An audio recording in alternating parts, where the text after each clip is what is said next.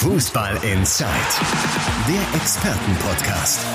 Radioreporter Timo Düngen spricht mit den Sportredakteuren der BATS.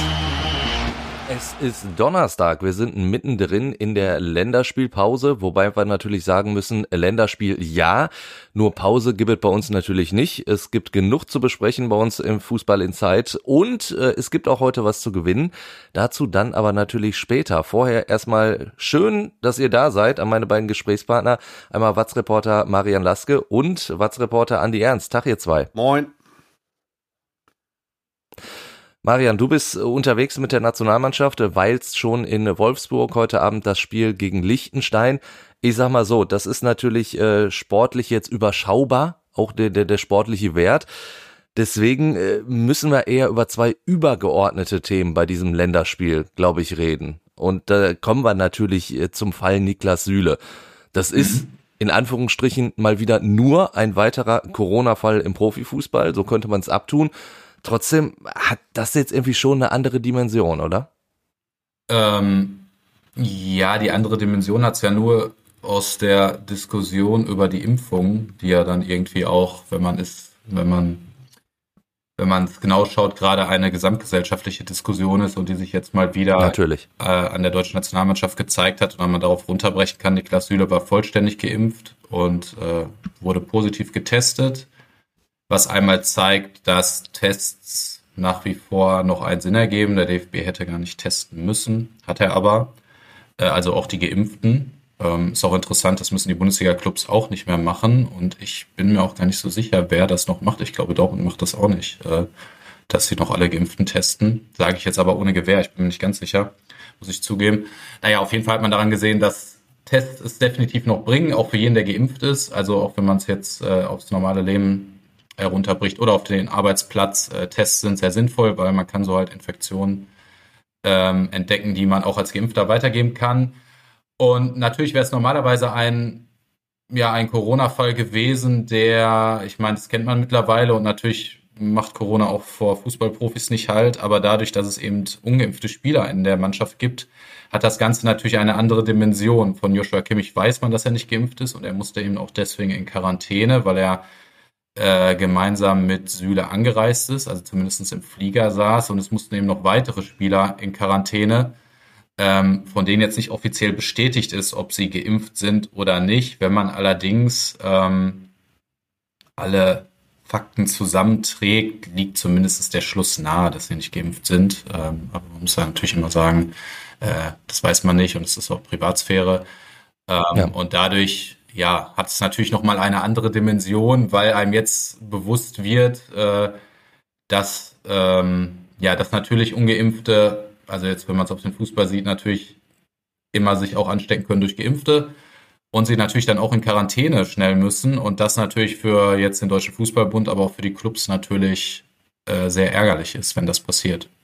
Ich, ich wollte es gerade sagen, das ist ja etwas, was uns dann wahrscheinlich jetzt, äh, ich meine, die, die Zahlen gehen ja auch wieder rauf, jetzt auch ähm, in der Bundesliga viel, viel häufiger begegnen wird wieder. Und dann wirst du ja ja, äh, für die Vereine ist es ja jetzt dann wirklich äh, schon so, dass sie wahrscheinlich vielleicht sogar so, so eine Art Druck ausüben auf ihre Spieler, weil das ist ja schon ein Wettbewerbsnachteil schon fast, wenn du äh, eine Menge ungeimpfte Spieler im Kader hast und die alle in Quarantäne müssen. Ja, ich meine, man kann es ja nur wiederholen. Für Clubs ist das sowieso das sehr wie, ist ja wie für jeden Arbeitgeber. Es ist natürlich total wichtig, dass sich alle impfen lassen. Also neben dem persönlichen Schutz und dem Sinn für die Gesellschaft, äh, jetzt auch ein ganz, äh, auch ein wirtschaftlicher Grund, weil dann natürlich ein Spieler äh, schnell, schnell in Quarantäne muss. Wenn man sich das jetzt zwei Wochen später vorstellt, Niklas Süle ist positiv getestet, Joshua Kimmich muss zwei Wochen äh, in Quarantäne, dann hätte das, meine ich jetzt, äh, auch das Topspiel gegen den BVB zum Beispiel betroffen. Also das ist natürlich äh, ähm, klar für den FC Bayern äh,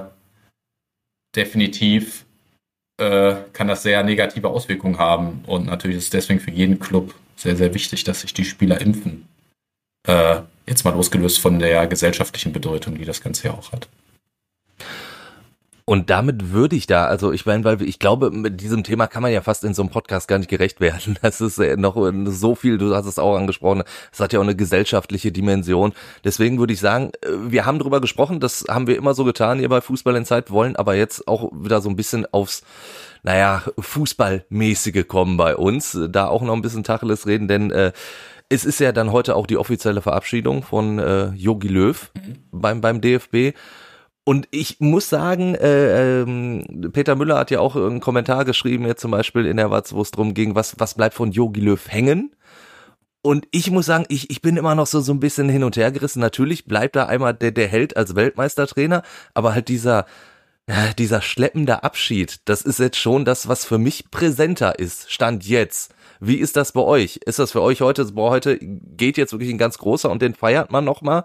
Oder ist es äh, vielleicht auch bei euch so im Hinterkopf, ja, mein Gott, aber er hat's hinten raus auch echt so ein bisschen versaut. An seinem eigenen Denkmal, ja, Kratzer reingehauen.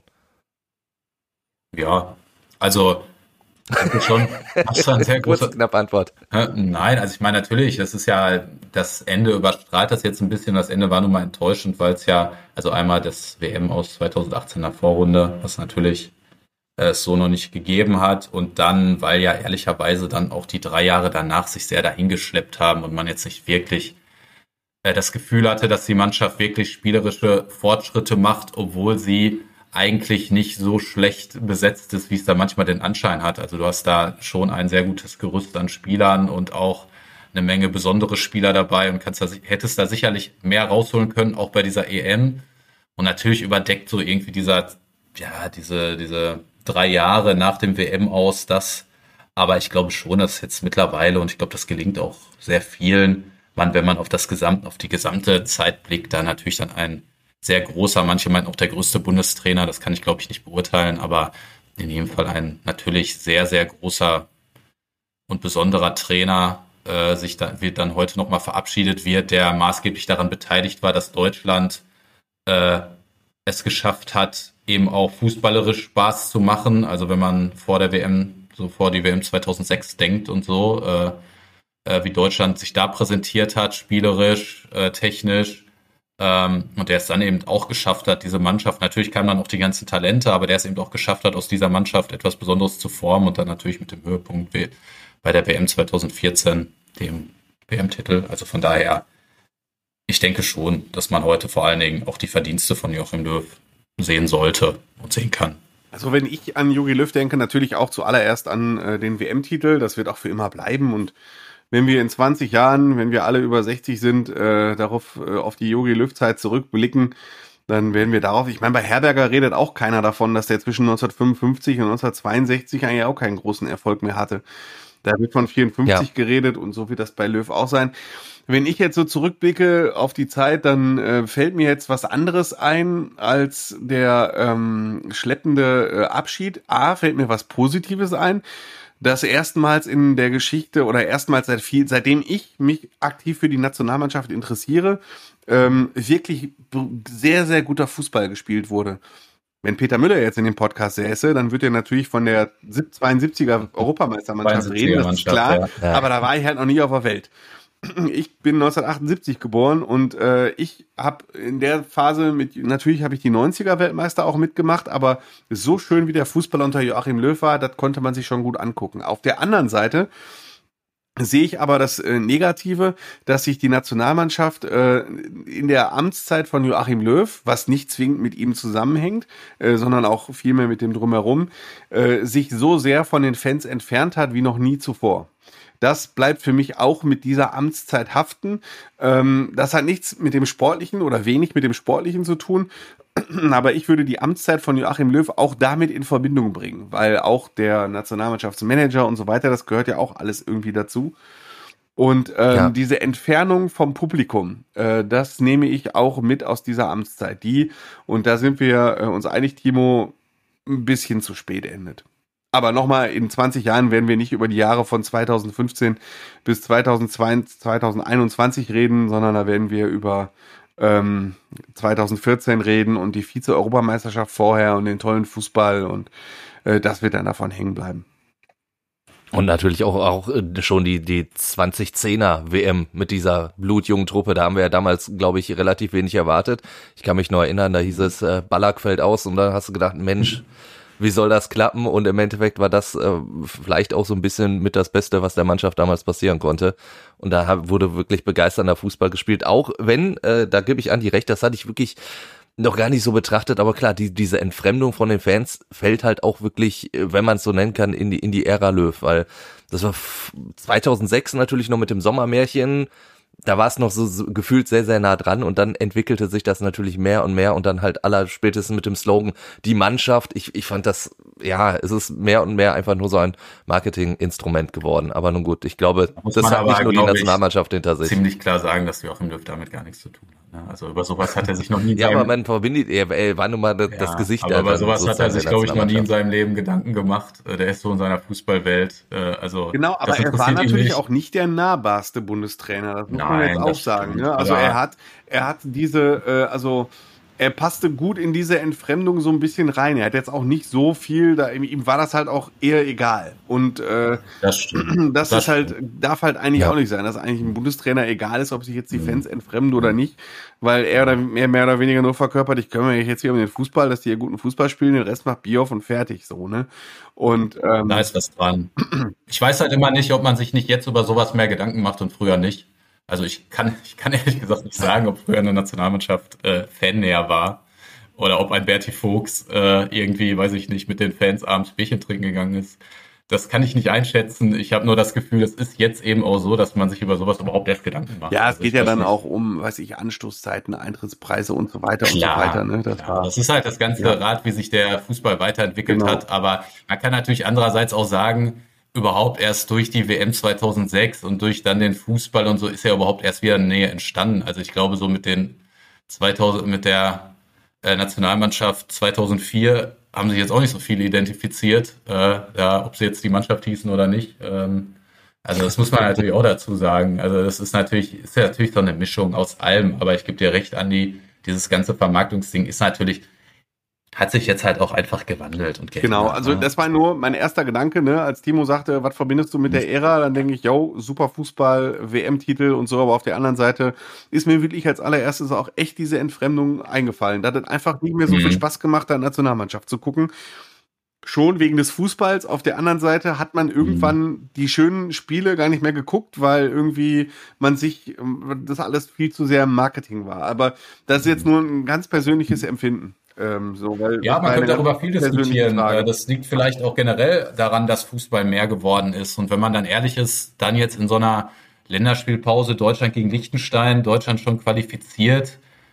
Ja gut, also ich meine, äh, ist natürlich klar, dass dann vielleicht man sich jetzt nicht mehr wahnsinnig für dieses Spiel interessiert. Äh, also ja, finde, es ist ähm, so früher, ich meine, es sind natürlich auch jetzt viel mehr Länderspiele als vorher, das ist auch klar. Aber so vom Gefühl her habe ich war früher die Länderspielpause, was da habe hab ich mich drauf gefreut. Da waren so zwei Länderspiele und da war völlig klar, ja. da hat man sich verabredet abends und guckt, jetzt gucken wir mal unsere Nationalmannschaft.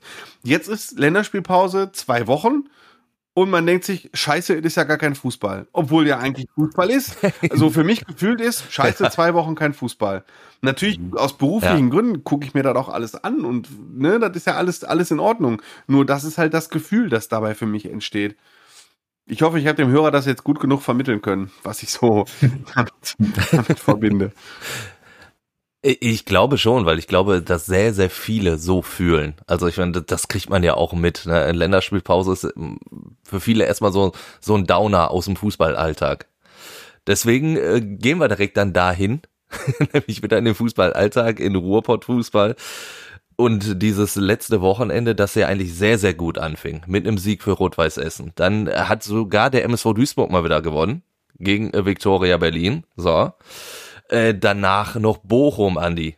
Dieses äh, 2 zu 0 mit dem, mit, mit dem Pantovic. Soll ich dir sagen, diese Hymnen, äh, ne, die genieße ich gerade so, diese bundesweiten. Und wenn der Sky-Moderator so schwärmt und äh, wenn so richtig jeder sagt, boah, Bochum tut der Bundesliga gut und das hat uns doch gefehlt, das letzte richtig geile alte Stadion und pure Emotionen ja. und nur Spektakel und was da an Geschichten passiert ist und die Riemann ballert die Nummer da auf die Kastropper Straße den Ball und dann noch diese Nummer davon. Also einfach echt klasse und was da diese Saison passiert, da geht einem noch das Herz auf, muss man schon sagen. Und das 3-0 gegen Borussia Dortmund kommt erst noch. ja, das ist auf jeden ja. Fall, da kann man ja schon mal jetzt sagen, ne? das wird ähm, ein sehr schönes Spiel. Äh, ja. Können wir jetzt schon mal äh, den, den Tipp für abgeben. Nein, äh, wie gesagt, es, es fing super an, also mit diesen Spielen. So, und dann kam äh, abends das Topspiel, Dortmund in Leipzig, und da hast du schon mal gedacht, boah, Ruhrgebietsfußball vielleicht doch nicht so geil. Ähm, weil es wirklich, also aus Dortmunder Sicht ja wirklich sehr, sehr enttäuschend war, war Marian, oder? Also ich fand, in der ersten Halbzeit war, war ja Leipzig wirklich sowas von, von drückend überlegen. Das, das hat aus Dortmunder Sicht schon ein bisschen wehgetan. Ähm, ja, das war, glaube ich, eine, also es war, oder es war eine sehr bittere Niederlage für die Dortmunder, weil sie gemerkt haben, dass sie noch sehr, sehr weit entfernt sind äh, von dem, was sie eigentlich erreichen wollen. Dafür gibt es natürlich jetzt viele Gründe, die haben wir ja auch schon oft irgendwie thematisiert. Aber ähm, klar, wenn man jetzt so sieht, an sich, äh, zweiter Tabellenplatz, äh, sind sie noch im Soll.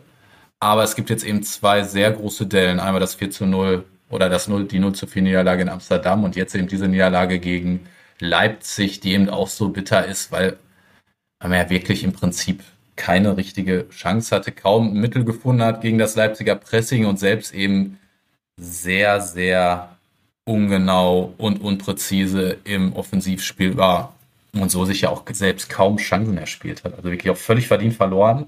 Leipzig wirkte an dem Tag wie die ganz klar bessere und reifere Mannschaft. Ähm, ja.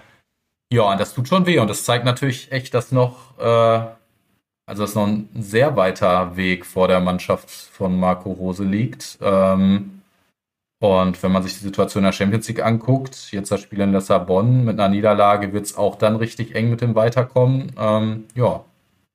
Also was zwischendurch mal gut aussah, aber wenn man ehrlich ist, wenn man da schon auf die Spiele geguckt hat, natürlich auch noch lange nicht äh, makellos war. Ähm, ja, verdüstert sich jetzt ein bisschen der Eindruck.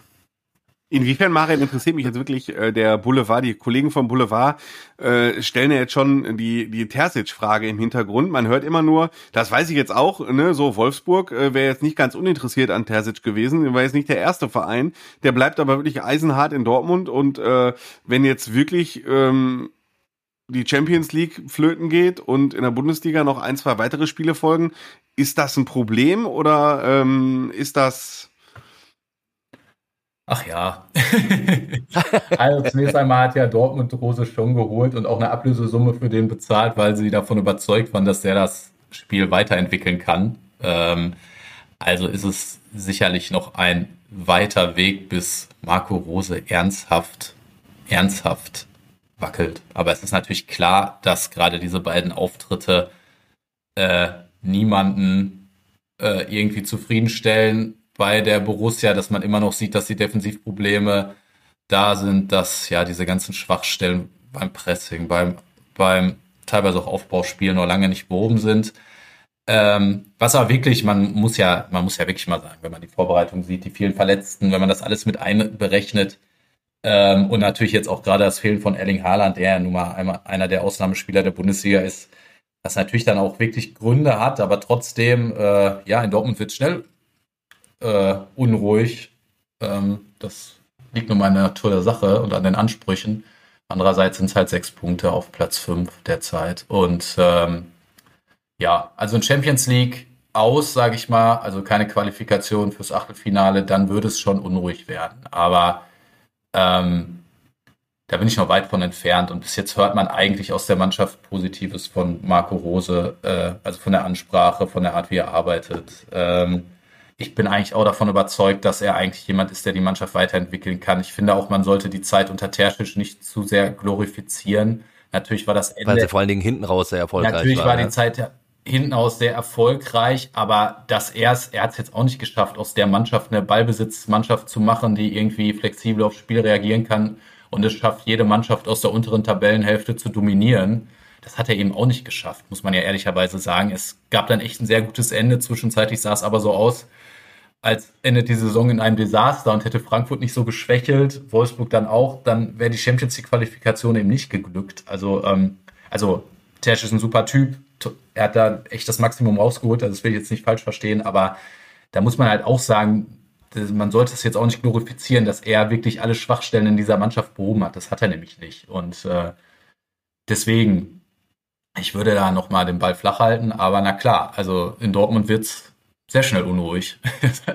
das merkt jeder Trainer und äh, das ist auch jetzt, also es geht halt um die Art und Weise. Und Amsterdam war ganz, ganz schlimm. Das war eine Vorführung, vor allen Dingen, weil Amsterdam eben so gespielt hat, wie es sich eigentlich alle beim BVB erhoffen, selbst so aufzutreten. Und man da ja gemerkt hat, dass man davon meilenweit entfernt ist. Und jetzt Leipzig tat natürlich auch weh. Und so langsam wächst irgendwie die Erkenntnis, man kann es jetzt so gehen, gegen Freiburg haben sie auch verloren, dass man derzeit eigentlich gegen die Mannschaften, gegen die Top-Mannschaften der Bundesliga, dazu zählt ja Freiburg derzeit eigentlich auch, echte Probleme hat und gegen die Top-Mannschaften in Europa dann anscheinend auch. Und eigentlich hat man den Anspruch da natürlich äh, mitzumischen beziehungsweise da auch zu gewinnen. Also äh, äh, klar, das ist jetzt ist jetzt nicht so, dass man jetzt in Dortmund gerade entspannt guckt, nur weil man Tabellenzweiter ist. Ähm, ja.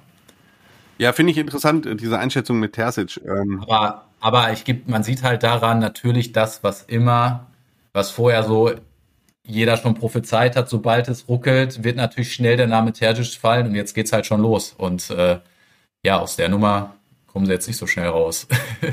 da brauchst du nur durch Erfolge, das ist klar. Äh, oder nur dadurch, dass man sieht, dass jetzt eben genau das, was bis jetzt nicht klappt, äh, behoben wird. Ja. Welche Rolle spielt diese, naja, äh, öffentliche Kritik will ich ja gar nicht sagen, aber schon diese kleine Diskrepanz äh, der Spielanalyse von Marco Reus und äh, Marco Rose? Ähm, ja, ich meine, das spielt natürlich dann immer in der Beurteilung auch eine Rolle. Ich persönlich finde es ja eigentlich gut, wenn ein Spieler mal so so etwas sagt im Interview und wenn er sagt, ey, durch die Dreierkette hatten wir da in dem Moment keinen Zugriff, wenn er das so empfunden hat und wenn er das dann sagt und das macht er irgendwie ein Interview auch ein bisschen bisschen, äh, weiß ich nicht, ein bisschen knackiger. nahrhafter, ja nicht nur knackiger, ja. aber auch inhaltsstärker, als wenn er jetzt nur sagt, ja. ja, wir haben nicht gekämpft oder so, was dann normalerweise eben die Worthülse ist, um genau sowas zu vermeiden. Deswegen sagen Spieler das ja immer, damit man eben nicht äh, wirklich ins Taktische geht und das dann als Kritik als dann Trainer ausgelegt werden kann. Aber natürlich, Marco Reus ist der, der Spieler in Dortmund, der eben da auch die, der die meiste Macht im Kader hat, die meiste Macht im Verein und wenn er sowas sagt und dann noch der Trainer relativ neu und frisch da ist, äh, ja, muss man natürlich im Nachhinein sagen, ist es aus seiner Sicht immer besser, sowas nicht zu sagen, weil natürlich wirkt, kann das, wirkt das dann negativ auf Marco Rose. Aber ich glaube, Rose, sie haben sich beide ausgesprochen. Rose ist schon ein Typ, der damit auch umgehen kann. Ähm, es ist ja auch was dran, wenn man mit Dreierkette spielt, dass da natürlich einer fehlt im Zentrum. Da ist ja sogar was dran. Also darüber kann man ja auch diskutieren, gerade wenn jetzt die, nicht einer von den dreien dann auch extrem mit nach vorne verschiebt. Ähm, von daher fand ich das Interview jetzt erstmal okay, aber klar, auf jeden Fall äh, ist das etwas, was dann natürlich direkt auch für, zu so einer Stimmung, ja, zu so einer Stimmung führt. Mhm. Stimmung ist ein gutes Stichwort. Äh, die gibt's ja auch immer auf Schalke und die ist natürlich jetzt auch nochmal äh, wieder nach unten gesagt, Andi. Also diese Niederlage gegen Darmstadt, dritte Pflichtspielniederlage in Folge und, und was ich wirklich sehr, sehr, ja, dramatisch, wäre übertrieben, aber was ich schon wieder sehr, sehr auffällig fand, Darmstadt war für mich spielerisch die klar bessere Mannschaft. Die, die wussten, was mit dem Ball anzufangen. Schalke weiterhin nicht. Und das ist äh, das Hauptproblem für mich schlechthin. Und da reden wir Woche für Woche drüber. Hast du nicht als äh, MSV-Fan dich nicht gefragt, wie Thorsten Lieberknecht diese Darmstädter Mannschaft so hingekriegt hat? ich ich habe dir doch gesagt, äh, die, die Anfangsphase, äh, Thorsten Lieberknecht, war auch in Duisburg gut. Also, dass Thorsten Lieberknecht ein guter Trainer ist, das hätte ich dir sagen können, bloß äh, er äh, nutzt sich schnell ab auch wenn da Braunschweig eindeutig mit zehn Jahren Braunschweig dagegen spricht. Aber in Duisburg hat er sich leider, leider äh, zu schnell abgenutzt. Aber ansonsten ist das einer, der sehr, sehr viel taktische Varianz äh, reinbringt in so eine Truppe, auch nochmal neue Ideen hat. Also insofern muss ich sagen, äh, war ich da jetzt erstmal so nicht von überrascht, muss ich ja, sagen. Ja, es ist halt ähm, schwierig im Moment auf Schalke.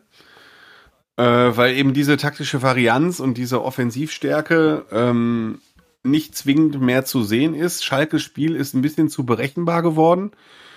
äh, weil ja. es eigentlich relativ klar ist, äh, wenn Dimitrios Gramotzis, das muss ich jede Woche betonen, ist echt ein super Typ und ähm, der, der ist echt ein feiner Kerl, da kann man nichts gegen sagen. Der kommt auch in der Mannschaft gut an. Man hört ja dann, wenn man drei Spiele hintereinander verliert, auch mal in die Mannschaft rein und da passt wirklich kein Blatt zwischen Mannschaft und Trainer. Da, die Atmosphäre da ist wirklich gut. Aber ähm, das Schalker Spiel ist einfach zu vorhersehbar und es entwickelt sich halt nicht weiter. Und da können sich Mannschaft und Trainer noch so gut verstehen, wenn das nach 13 Spielen steht, äh, dann ist das schon schwierig. Jetzt kann man natürlich die Saison die, die auf zwei Arten analysieren. Auf der einen Seite sagen natürlich auch viele Schalker ähm, zu den kritischen Fans, beziehungsweise auch mal, wenn wir kritischer berichten, Jetzt kommt mal alle runter von eurem hohen Ross. Was denkt ihr eigentlich, wer wir sind? Denkt ihr, wir sind Schalke 04, bauen einmal die Mannschaft um und hauen dann einfach mal jeden Gegner weg? Ähm, so, so ist, so funktioniert die, der Laden halt nicht. Und die anderen sagen, ja, wir, ihr seid aber Schalke 04 und äh, das muss trotzdem alles ein bisschen besser laufen, weil äh, null Torchancen gegen Heidenheim zu haben, äh, das kann nicht der Anspruch von Schalke sein. Und ähm, zwischendurch 1 zu 3 zurückzuliegen zu Hause gegen Darmstadt und gefühlt 1 zu 6 zurückzulegen, weil man so unterlegen ja. ist. Ähm, ja. Das kann halt auch nicht sein. Und da liegt halt so ein bisschen der, Zwiespalt dazwischen und ähm, die Schalker verteidigen sich damit, dass sie zu Beginn der Runde gesagt haben, äh, oder zumindest rufen Schröder in einem Interview, der Sportdirektor, wir wollen Weihnachten, äh, das Zitat war, Schlagdistanz zu den Top 6 haben.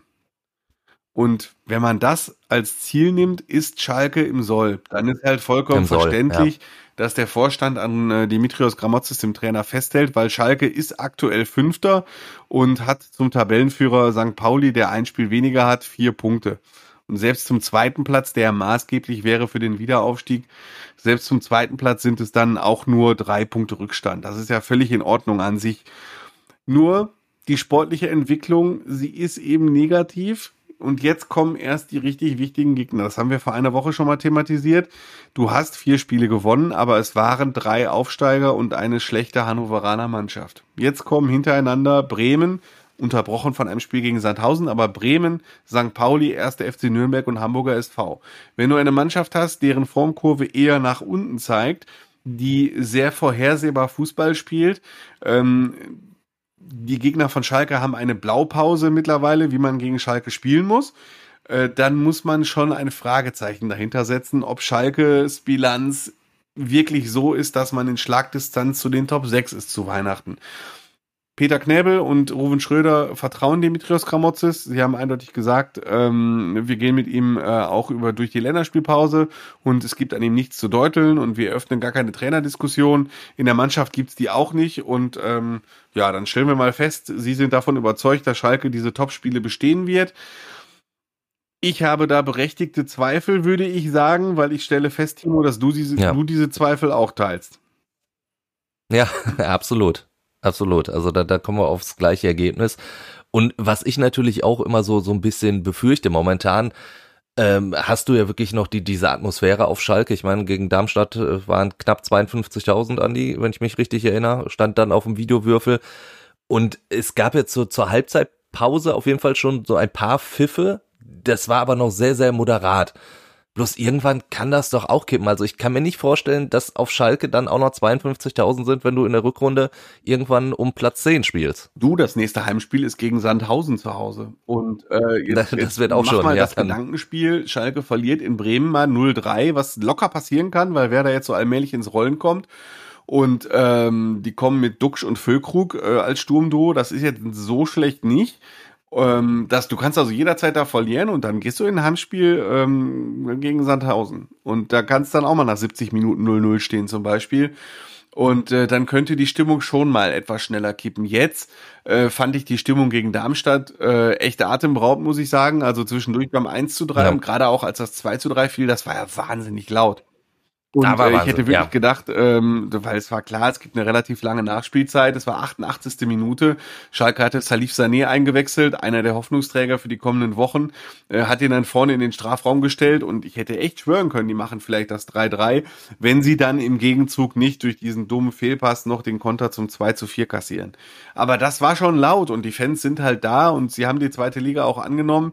Die Frage ist nur, wenn der Erfolg ausbleibt, wie lange nehmen sie die zweite Liga und diese Misserfolge Folge hin, weil die Schalker äh, stehen zu ihrer zu, stehen zu ihrer Mannschaft, zu ihrem Verein, zu ihrer Stadt, ähm, aber sie haben keinen Bock, noch eine Saison zu erleben, in der es so viele Niederlagen hintereinander gibt. Und äh, das da sehe ich dann auch Potenzial, dass es dann mal ein bisschen kritischer wird.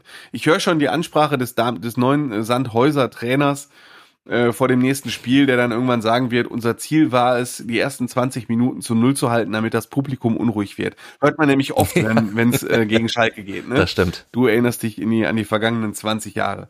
Und das steht halt zu befürchten. aber nochmal muss man als, äh, wenn ich jetzt die Schalke-Fans unter unseren Hörern, äh, wenn die mich jetzt fragen, was rätst du mir denn? Wie soll mein Gefühl sein? Dann sage ich, du kannst jetzt mir vertrauen und dem Timo und wir sind halt eher skeptisch.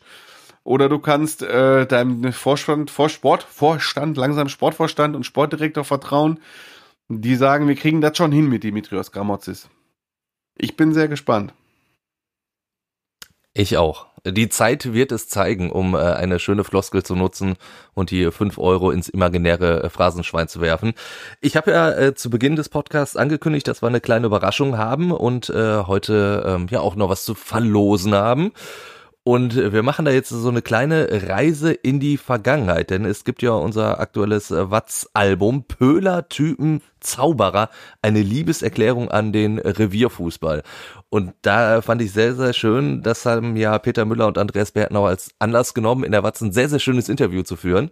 Mit Rüdiger Abramczyk, mit Frank Mill, mit Michael Lamek und auch mit Ennard Stietz ich habe richtig viel Spaß gehabt beim Lesen. Ähm, äh, kann ich wirklich nur jedem nochmal ans Herz legen. Äh, vor allen Dingen, natürlich hat mich äh, die Ennard Dietz Geschichte am Ende gepackt. Ich kannte sie zwar schon, aber ähm, wie Ennard Dietz erklärt, dass er äh, damals das Angebot von Eintracht Frankfurt dann doch abgelehnt hat, nachdem er auf dem Heimweg vom Wedau-Stadion nochmal von einem MSV-Fan aufgehalten wurde, der hat an die Fensterscheibe geklopft und hat gesagt, Ennertz, du kannst uns doch nicht verlassen. Und daraufhin hat Ennertz Dietz tatsächlich abgesagt in Frankfurt. War für mich wieder eine großartige Geschichte, habe ich äh, sehr, sehr gerne gelesen. Und ich würde jetzt gerne, weil wir so ein bisschen in Erinnerung schwelgen wollen, ähm, das mit euch das so machen wollen, dass wir vielleicht schwelgen. Das können wir sehr gut. Deswegen hatte ich da, habe ich mich auch sehr gefreut, als ich wusste, Andi, du bist dabei. Bei Marian werde ich mal äh, dann gleich mal raushorchen, welche Erinnerungen er so zu bieten hat. ich ich würde das so machen, dass wir über unser erstes und vielleicht auch dann noch über das besonderste Spiel sprechen würden, das wir im Stadion erlebt haben, aber wirklich fernab davon, dass wir das beruflich machen. Also vielleicht noch in der Zeit davor. Um das Eis zu brechen, äh, kann ich das gerne tun. Äh, mein erstes Spiel damals war 1993. Ich war elf der MSV Duisburg hat äh, gegen den FC St. Pauli gespielt und mir fällt gerade auf, ich war sogar noch zehn. Ich wurde erst elf kurze Zeit später. Ich war in der äh, auf der Nordgerade. Andi, da haben wir auch schon mal oh, drüber gesprochen. Das waren so die oh, etwas ja äh, die etwas besseren Stehplätze. Habe ich dir, hab ich dir jemand erzählt, eine Mark mehr bezahlt. dass ich in der Nordkurve stand, als Duisburg gegen Dortmund gespielt hat, 0 zu 1 äh, als Dortmund fast Meister geworden wäre äh, mit Ach, Stuttgart. Nee, da nee. War, das war total irre. Da war ich 14. Ähm, okay, jetzt ein Einschub. Da war ich 14 und da war direkt vor der Nordkurve war ein Playboy-Shooting.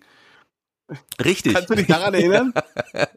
da, da, kann ich mich und auch ich war da mit meinem erinnern, Vater ja. und der, der dachte, wo bin ich jetzt hier gelandet mit meinem Sohn? Das war total geil. Ja. so mitten in so einem Playboy-Shooting vom Fußball. Kann, muss man sich heute mal vorstellen. 80.000 im Siegdadig ja. Park, Playboy-Shooting vor der Südtribüne. ja, okay, Klammer zu. Dein erstes Spiel, Duisburg-St. Pauli. Klammer zu, mein erstes Spiel gegen den FC St. Pauli, äh, wie gesagt, äh, Nordgerade. Und ich hatte ja damals natürlich auch äh, keine wirklichen Fanartikel, zumindest noch nicht. Das Einzige, was ich hatte, war ein äh, Wimpel des MSV Duisburg, den ich natürlich mitgenommen habe und den dann immer in die Luft gehalten habe.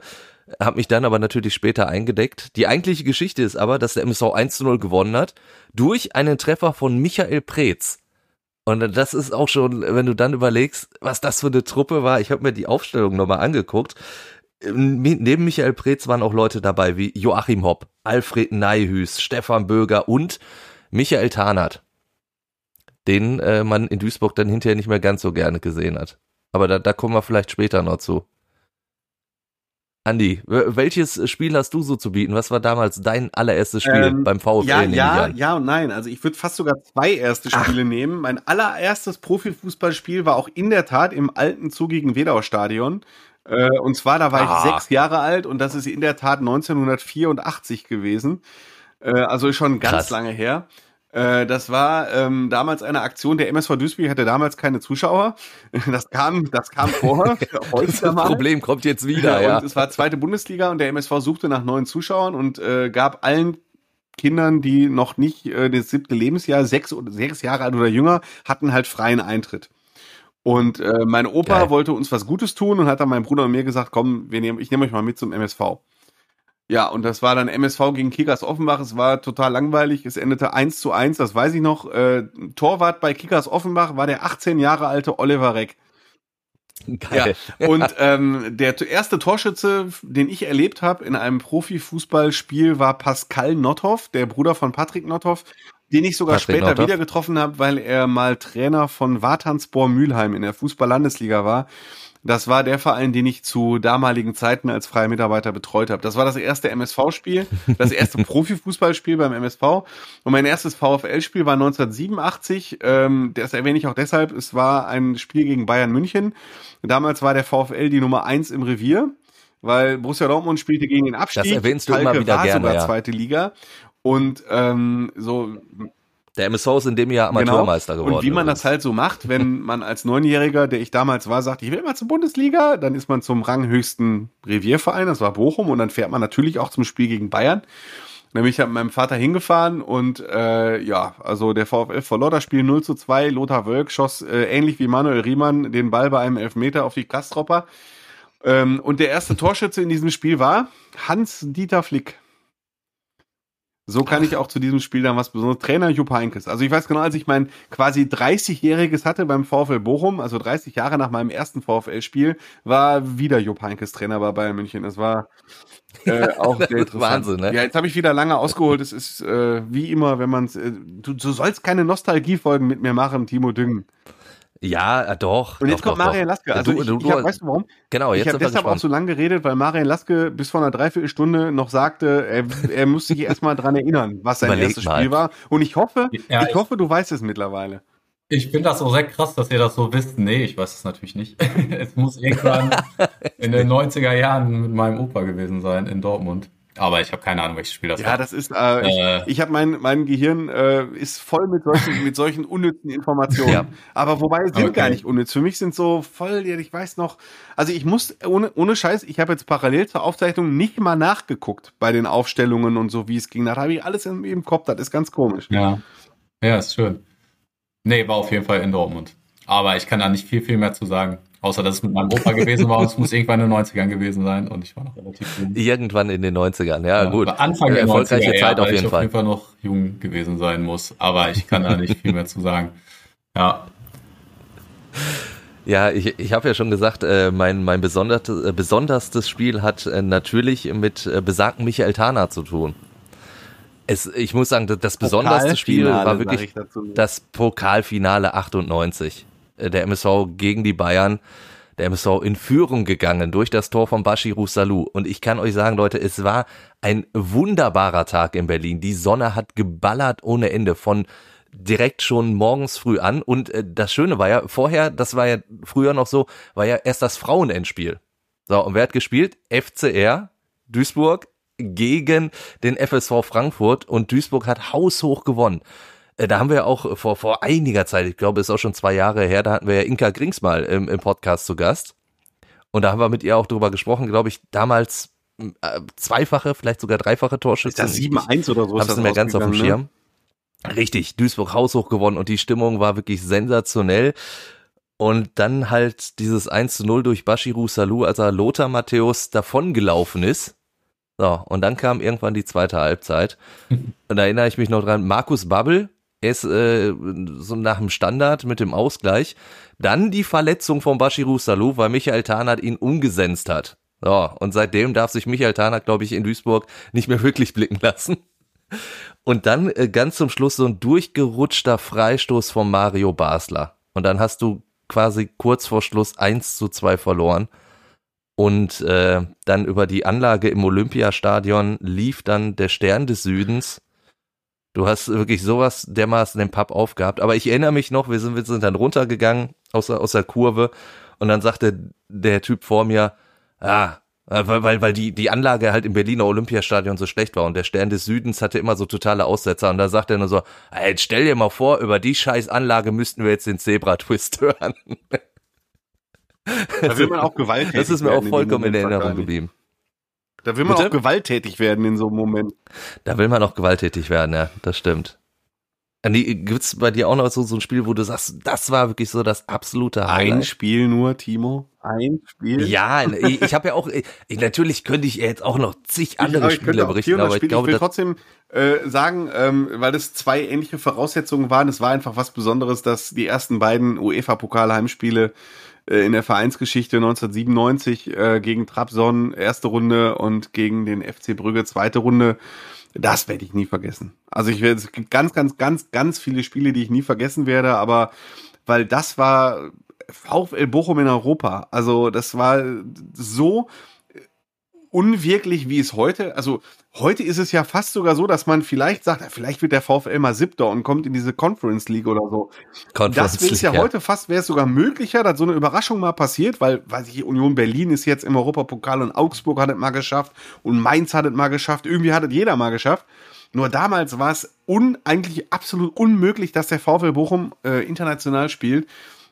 Und dann waren das auch noch ganz irre Spiele. Also das gegen Trabzon das ist ja 5 zu 3 ausgegangen und das war ähm, spannend bis in die Nachspielzeit. Und das Spiel gegen Brügge war mit so, so einem absoluten emotionalen Highlight. Äh, Bochum hatte das Hinspiel verloren äh, mit 0 zu 1 und dann stand es 2 zu 1 ganz lange. Wegen der Auswärtstorregel, die da noch galt, war Bochum so gut wie ausgeschieden und dann schoss Sergej Juran fünf Minuten vor Schluss irgendwie das 3-1.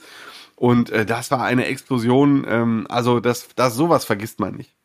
Und irgendwann machen wir mal einen Podcast mit den anderen 500 Erinnerungen, die ich an Fußballspiele Ja. habe. Ja, also da, da, da kämen natürlich noch sehr, sehr viele zusammen, muss ich sagen. Europapokal, das habe ich ja letzte Woche auch schon mal erzählt. Äh, Da sind meine Erinnerungen natürlich nicht so breit gefächert. Es gab nämlich nur dieses eine Spiel, das ich äh, miterlebt habe mit dem MSV Duisburg. Also beziehungsweise Hin- und Rückspiel. Beides gegen, gegen Genk im Europapokal, der Pokalsieger, wo der MSV nach dem verlorenen Pokalfinale eben mitspielen durfte. Hinspiel 1-1 im Wedau-Stadion durch einen Treffer von Markus Wedau, passenderweise. Und dann aber äh, 5-0 im Rückspiel äh, verloren. In Brüssel. Und dann, äh, ja, war, war die Stimmung auch erstmal im Keller. Das, Vielleicht äh, ein Spiel darf ich da nur noch erwähnen, das ist ein, weil es jetzt ein Bundesligaspiel ist, ähm, was auch wirklich sehr emotional war, woran ich mich auch echt immer erinnern werde, ist, äh, weil es auch mit Schalke zu tun ist, ein Spiel Bochum gegen Schalke 2007, 2 zu 1 für Bochum an einem Freitagabend. Äh, das war in dem Jahr, in dem Schalke nicht Meister geworden ist ähm, und der VfB Stuttgart Meister und sie unter anderem in Bochum die Meisterschaft verspielt haben. Äh, das, da bin Ja. ich mit einem äh, sehr, sehr, sehr guten Freund gewesen, der Schalke-Fan ist. Und das war für alle Seiten ein unfassbar emotionaler Abend. Also das war diese Aktion, äh, alle Schalker sind mit weißen T-Shirts äh, nach Bochum gekommen und äh, haben dann irgendwie dieses Konzept Nord, die Nordkurve in deiner Stadt und äh, VfL-Fans waren in krasser Unterzahl und dann noch mit Rückschau. Also es war für jeden einzelnen Fan im Stadion einfach eine wahnsinnig emotionale Sache. Ja, Marian. Fan, Fan, Marian, ja, sonst, sonst äh, du kommst kommst du gar nicht jetzt mehr zu überhaupt nicht dazwischen, weil Timo Düng und ich reden sonst morgen früh noch. Ja, ich merke das schon. äh, schwierig. Ich könnte was sagen, wo ich gearbeitet habe, was schön war, aber ich, ich war, glaube ich, gar nicht oft genug im Stadion, um jetzt irgendwie so ein besonderes Erlebnis. Ich habe zumindest keins präsent, was mich so geprägt hat, außer vielleicht einmal, als Dortmund eine sehr negative Phase hatte und das Stadion schon zur 70. Minute leer war, so mehr oder weniger. Ja, woran Ähm, sich Marian Laske zuerst erinnert, ne? an sowas Ja. erinnere ich mich, ja. äh, ich war wirklich nicht so häufig im Stadion. Ähm, von daher kann ich da leider gar nicht so viel zu beitragen. Oder müsste noch mal in mich gehen, um so ein Stadionerlebnis zu finden. Was ich aber zu diesen Ich merke schon, wir hätten dich besser ist, müssen. was, was, zu, was ich zu diesen Legenden noch sagen kann, ist, ähm, also womit ich am meisten verbinde von den, jetzt um jetzt mal auf das Interview zu kommen, das Peter geführt hat und was Peter und Andi Berten geführt haben, ist wirklich Innerts Dietz. Nicht nur, weil du die Geschichte erzählt hast, Timo, sondern ähm, äh, Innerts Dietz hat ja auch mal Bochum trainiert zwischenzeitlich und das war eine ganz besondere Zeit.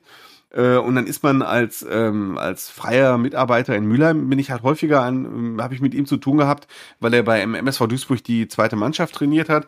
Und ich weiß noch, irgendwann habe ich mal ein langes Gespräch mit ihm gehabt. Da spielte der MSV Duisburg mit seiner zweiten Mannschaft ein Testspiel beim TSV Heimaterde. Das ist so ein, war damals so ein ganz altes ähm, Ascheplatz-Stadion und so. Und der Enazid stand da an der mhm. Seitenlinie und hat das alles so wahnsinnig genossen. Und man denkt da, Alter, der war 1980 Europameister, der hat fast 500 Bundesligaspiele gemacht, eine Legende im Ruhrgebiet und des deutschen Fußballs.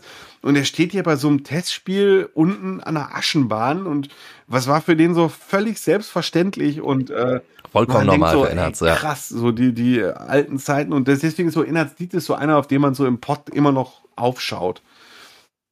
Eine Legende, eine Legende, wie sie auch in unserem eine, eine Legende. unserer Verlosung vorkommt. Ganz genau. Dann nämlich Verlosung. Gutes Stichwort, Andi. Denn äh, wir wollen ja nicht nur sprechen über das äh, Sammelalbum, sondern das ist jetzt das Allerwichtigste für euch. Gab es einen, Nein, einen ich war das nicht. Ja, Entschuldigung, du warst das nicht. Mir ist was losgegangen. Wir, wir, wir haben äh, Gewinnerboxen für euch äh, zusammengestellt, drei Stück an ja. der Zahl und die könnt ihr dann eben gewinnen. Wir haben nämlich einmal dann das Hardcover-Sammelalbum, das Softcover-Sammelalbum und dazu natürlich äh, die passenden Bilder. Und da kommt da ganz, ganz leicht dran. Ihr schickt uns einfach eine E-Mail und zwar an, an äh, hallo at fußball-insight.com betreff Pöhler. Und wenn ihr mögt, das würde uns, glaube ich, sehr, sehr freuen, könnt ihr ja vielleicht auch eine kleine Erinnerung von eurem aller, allerersten äh, ja, Bundesligaspiel, das ihr miterlebt habt, oder zweite Liga, dritte Liga, wo auch immer, Hauptsache etwa im Pott, ähm, vielleicht äh, berichten. Müsst ihr nicht zwangsläufig, würde ich mich aber sehr, sehr darüber freuen. Also einfach eine E-Mail. Hallo at fußball-insight.com betreff Pöhler und dann könnte dieses wunderbare Album euch gehören, einmal als Hardcover, dann als Softcover und die passenden Bilder gibt's natürlich auch. Also ich glaube, das ist eine sehr, sehr feine Sache. Finde ich auch. Ich glaube, ich nehme auch teil. Dann kann ich nämlich auch per Mail noch meine ganzen anderen Geschichten loswerden.